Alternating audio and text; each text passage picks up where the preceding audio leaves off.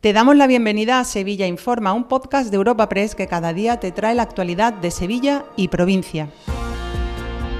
Estas son las noticias más relevantes en nuestra agencia en el día de hoy. Abrimos una nueva entrega de Sevilla Informa este martes, víspera del Puente de la Constitución y de la Inmaculada, con un 75% de ocupación hotelera y en el que se esperan miles de visitantes en la ciudad.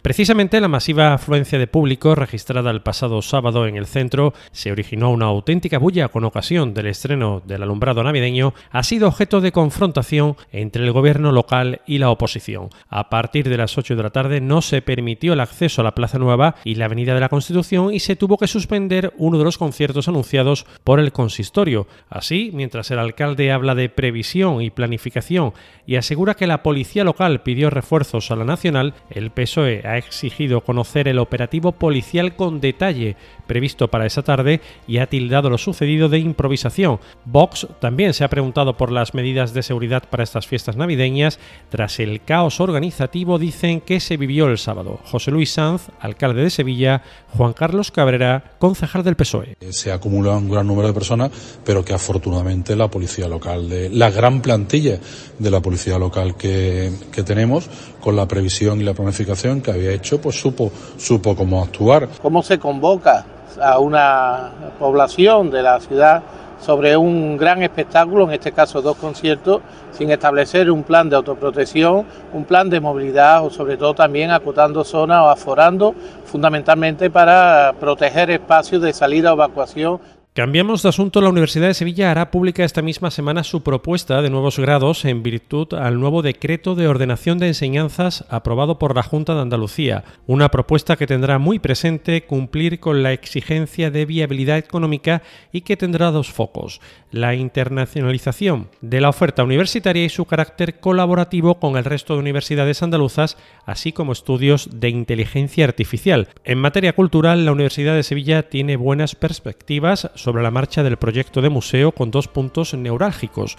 El primero de ellos en el rectorado, donde en 2024 empezarán las obras en las actuales dependencias de la Hermandad de los Estudiantes y en segundo lugar el Espacio Santa Clara, para lo que se firmará previamente un convenio con el Ayuntamiento. Miguel Ángel Castro, rector de la US, en un encuentro informativo con los medios. El carácter que pueda tener en la mejora de la internacionalización de nuestras propuestas para eso, desde luego, nuestro proyecto de Universidad Europea Uniceu es singularmente protagonista, pero ya os puedo adelantar que hay alguna eh, titulación pedida que es conjunta internacional, aparte de nuestro proyecto Liceo. Y en clave cultural sepan que hoy la Fundación Cajasol ha presentado su tradicional y esperado Belén, a tamaño natural en esta ocasión, con 70 imágenes secundarias de hermandades de Sevilla Capital y provincia, así como corporaciones de Huelva, Córdoba y Cádiz. Está instalado en el patio de su sede de la Plaza San Francisco en un espacio de más de 500 metros cuadrados. Antonio Pulido, presidente de la Fundación Cajasol,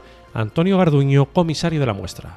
A tamaño real y donde hemos hecho un esfuerzo, un esfuerzo importante por cambiar el concepto, por cambiar la forma y por hacer una cosa diferente este año. Hemos pretendido que el público se sienta participante dentro del Belén.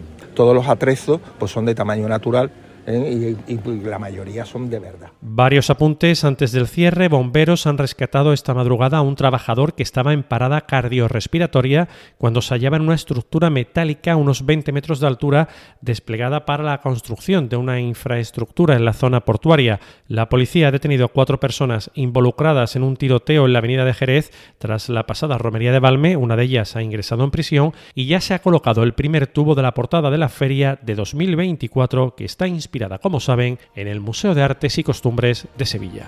Te recordamos que puedes suscribirte y descubrir el resto de episodios de este podcast en nuestra web entrando en europapress.es barra podcast o a través de las principales plataformas de podcasting.